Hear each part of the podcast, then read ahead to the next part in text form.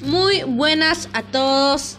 Yo soy Arlena Elisa Alvites Dextre y amo mucho, mucho, mucho, mucho, mucho, mucho, mucho a Dios. Eh, en este caso tenemos a un invitado que es mi papá, muy especial, eh, Luis Alvites Laura. Que también ama a Dios muchísimo. En este caso vamos a hablar sobre un tema muy importante que es el desánimo. Eh, ¿Cuál es tu concepto del desánimo, papá? ¿Cuál es tu concepto? Eh, espiritual o general, hay dos tipos. O sea, ¿cuál es el general? bueno, el, desánimo, eh, si, estamos haciendo esto, este, esta entrevista supuestamente es cristiano, ¿no? Entonces yo creo que el desánimo, según lo que nos enseña la palabra, es pues cuando una persona ya, ya deja de, de hacer o de buscar o de, de querer pues hacer algo bueno, de querer hacer algo grande, de querer soñar, de querer pues este, querer muchas cosas, ya, ya no lo quiere hacer. Entonces se, se, pone en general conformista, se conforma con lo que tiene, no quiere avanzar, no quiere, ¿cómo se llama?, superarse y así, ¿no? Entonces eh, se estanca, ¿no? Como se dice. en vez de de dar pasos para adelante, eh, se queda o retrocede hacia atrás. Eh, bueno, mi punto clave, clave en este caso sobre el desánimo, a veces perdemos el ánimo a pesar de ser hijos de Dios. Es más común de lo que uno piensa, ¿no? De lo que uno cree. Cuando somos hijos de Dios sabemos que el propósito de Dios en nuestras vidas es mucho mejor. Y vivimos por cumplir ese propósito y nuestra vida tiene sentido. Nuestra vida tiene sentido por ese propósito que siempre Dios nos manda. Si te desanimas, ora, conversa con Dios y vendrá paz que sobrepasa todo entendimiento a tu vida. También es muy bueno, eh, en otros casos, otros tips, hablar con una persona de confianza.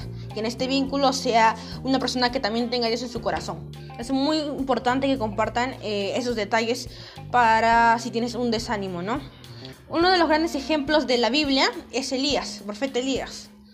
Eh, su historia es muy peculiar, pues Dios lo hizo eh, ascender al cielo sin morir, pero también tuvo aflicciones.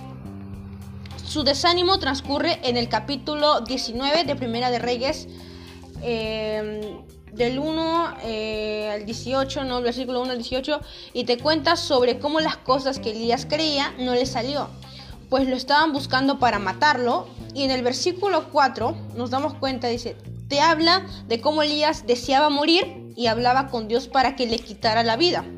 Pero en el versículo 11 y 12 Dios le muestra su poder a Elías y le hace entender que Él es el Todopoderoso y no debería tener miedo porque va de parte de Dios. Que cobre el ánimo y designe a Elías como el profeta, como un profeta también. Entonces yo te invito a leer el capítulo La Primera de Reyes, ¿no? Capítulo 19. Muy importante, léete, completo el capítulo 19, el versículo a partir del 4, del versículo 1 hasta el 18. Muy importante hablar sobre la historia de Elías, de cómo estaba eh, en aflicciones, el desánimo, de cómo le perseguían para matar a todos los profetas que hablaban de parte de Dios y Elías tenía miedo. Como dicen en la palabra de Dios, en el mundo va a haber aflicciones haber siempre aflicciones, pero depende de nosotros superar esas aflicciones y no quedarnos estancados. Entonces, hay muchos ejemplos. Supérate y busca algo mucho mejor, que es el propósito de Dios que da sentido a tu vida. Papá, ¿tú qué les dirías a las personas que están pasando por aflicciones y te dicen, Luis, ahorita eh, me, despiertan ganas de llorar porque estoy pasando por un proceso de mi vida que siento que no tengo salida, un pozo sin salida. ¿Qué les dirías primeramente tú? Bueno, este, yo le diría pues de todo corazón este, que, verdad, que vamos a tener este, muchas circunstancias, Dios nos ya nos advirtió y nos dejó bien claro que eso iba a pasar. Pero también con ese mismo mensaje Dios nos da la salida, ¿no?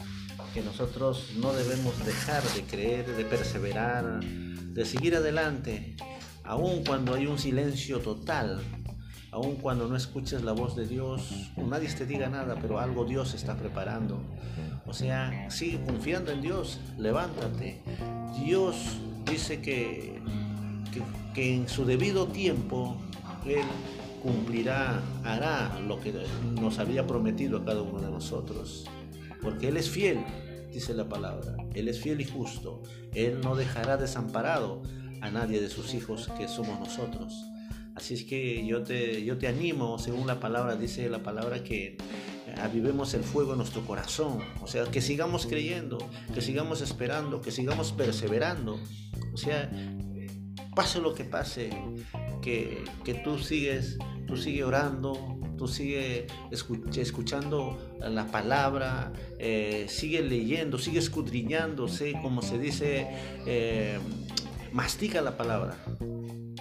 Cada día, cada mañana, desde temprano, en cada momento, en cada tiempo, nunca dejes de, buscar a Dios. Persevera y sigue adelante y te aseguro que Dios hará cosas grandes porque Dios ama al que le busca, Dios ama al que tiene fe, Dios ama al que le que, que, toca, toca, busca, llama, clama, dice, y el Señor en su debido momento te va a responder y verás la mano de Dios poderosa en tu vida. Es muy importante que uno entienda que Dios ama a sus hijos. Tan importante es la palabra que no fue malo con Elías, sino todo lo contrario, que mandó a un ángel para que lo alimentara y para que cuidara de Elías y le indicara cosas, porque era un gran, porque era un profeta. Eh, en todo caso, eh, si estás pasando por desánimos, eh, concéntrate, ora, entrégale sus cargas, tus cargas a Dios y es muy importante que que siempre mires hacia adelante, que veas que Dios tiene un propósito, esas promesas en tu vida, promesas que se van a cumplir. Solo hay que eh, esperar tener fe. Entonces Dios siempre va a estar ahí. En el momento del proceso vas a recibir grandes recompensas por parte de Dios, solo que te está formando. Entrégale tus cargas, las mayores cargas que tú tengas, todas tus cargas para que puedas descansar en esas promesas de Dios. Una conclusión final que quieras dar, papá, sobre el tema del desánimo. Los desánimos, en verdad, el desánimo que venga en ti no es la verdad. Dios tiene la verdad. Así es que lo que tus ojos ven son cosas reales, pero no es la verdad total. Dios es la verdad, Él es el camino y la verdad como dicen las escrituras. Así es que busquemos al, al creador, al dueño de la verdad, que es Jesucristo, él nos muestra el camino. Eh, así que crean lo que está escrito, que es su palabra, y miremos y sigamos soñando. Así es que levántate y confía en Dios. Así es que yo te animo así. Anímate más. Eh, bueno, una conclusión final de mi parte es, eh, no te desanimes, ora, entrégale tus cargas a Dios. Eh, ponte de ejemplo como ejemplos de la Biblia, como Elías, que este es un ejemplo que te estoy dando, lee su capítulo, Primera de Reyes, capítulo 19, versículos del 1 al 18, te habla sobre ese momento de Elías que estaba en desánimo. Tu, que tu oración sea, Dios, haz que mis ojos vean tu gloria y, es, y haz que mis oídos oigan tu voz. Porque a veces el enemigo, como es el mejor mentiroso que puede existir, te va a meter cosas en la cabeza, te va a tratar de desanimar, pero Dios tiene la verdad para ti. Entonces, anímate, dice, anímate porque Jesús venció al mundo. Entonces, acuérdate siempre, muchas bendiciones. Muchas bendiciones para todos. Anímense, gloria a Dios. Amén.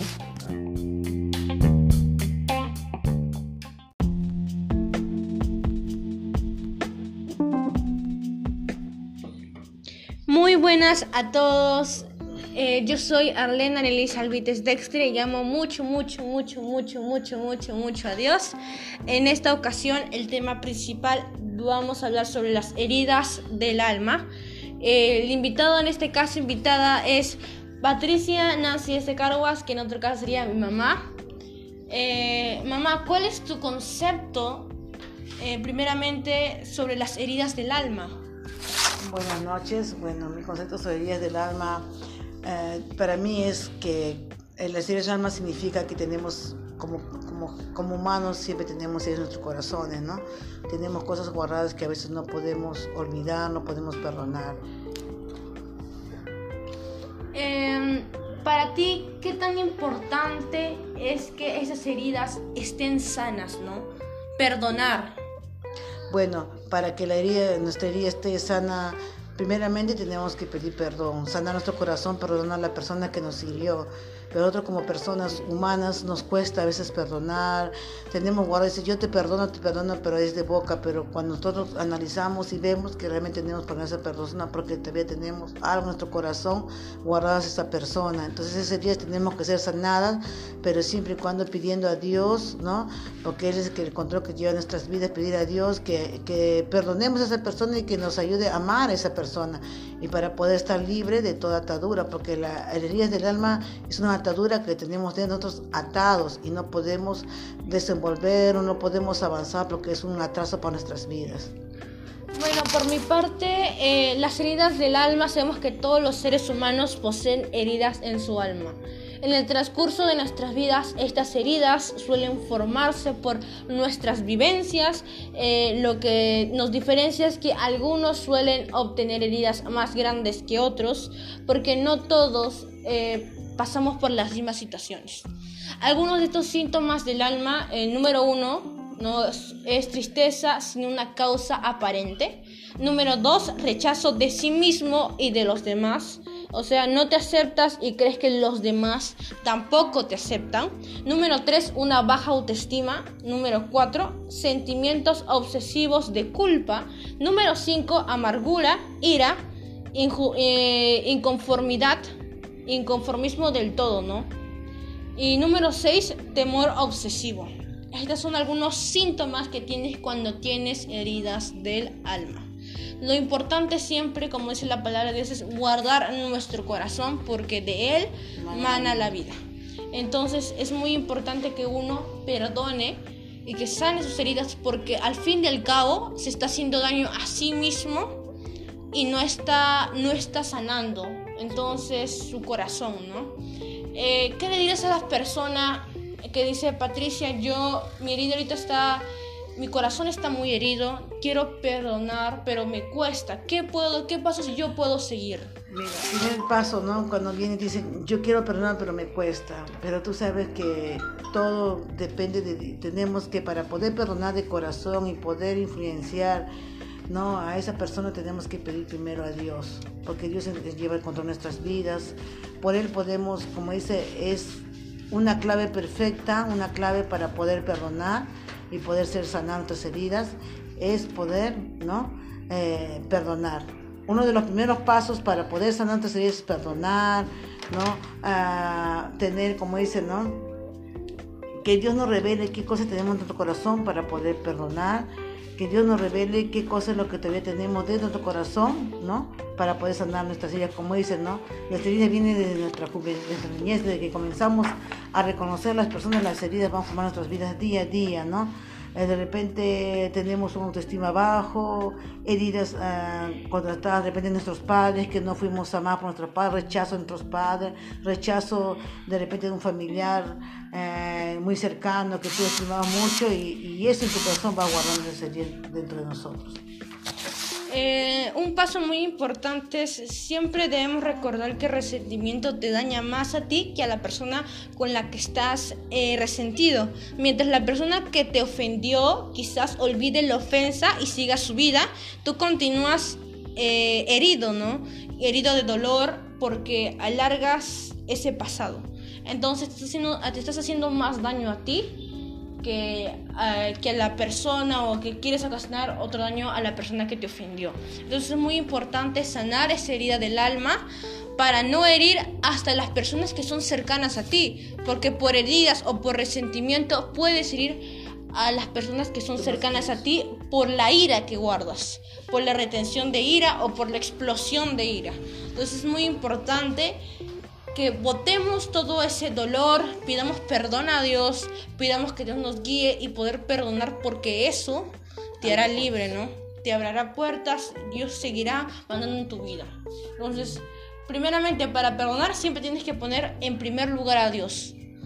Enamorarte de Dios y vas a ver que esa herida, ese perdón va a venir solito.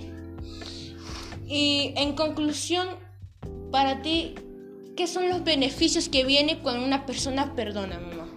El primer beneficio es ser libre, libre de toda atadura porque sientes como es una paz dentro de ti, porque realmente sientes en tu corazón que has sido libre de toda atadura, libre de todas heridas, pues sientes una paz en tu corazón y sientes la presencia de Dios dentro de ti.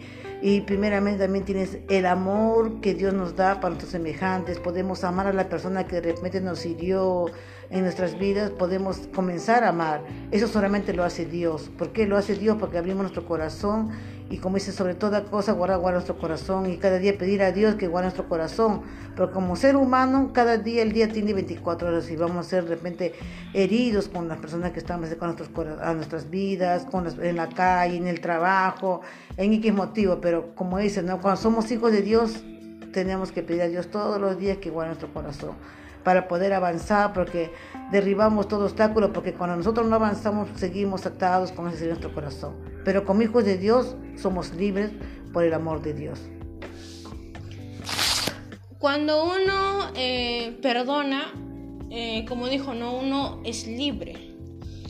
Y lo segundo que también te puedo añadir es que hay, viene bendiciones grandes para tu vida. Eh, tercero podría ser que fortaleces esa relación con tus seres más cercanos, porque ya no tienes guardada esa ira. Y, Dios también te va a usar. Un cuarto motivo sería que Dios te va a usar aún más porque Dios usa a los hijos que se están preparando, a los que les son fieles y obedientes. Entonces yo te digo que perdonarte viene demasiados beneficios con Dios. Entonces, si tienes si ahorita estás escuchando esto y tienes heridas en el alma, perdona, Dios es fiel, Dios te va a escuchar, Dios te espera con los brazos abiertos para que tú le sigas, sigas con él, mejores como hijo, te prepares. Y en conclusión, eh, perdonar te hace libre, feliz, te abre oportunidades, eres bendecido y llenado de más bendiciones para tu vida. Eh, eso es todo, muchas gracias por el, por el día de hoy, muchas bendiciones y nos esperamos para el próximo podcast.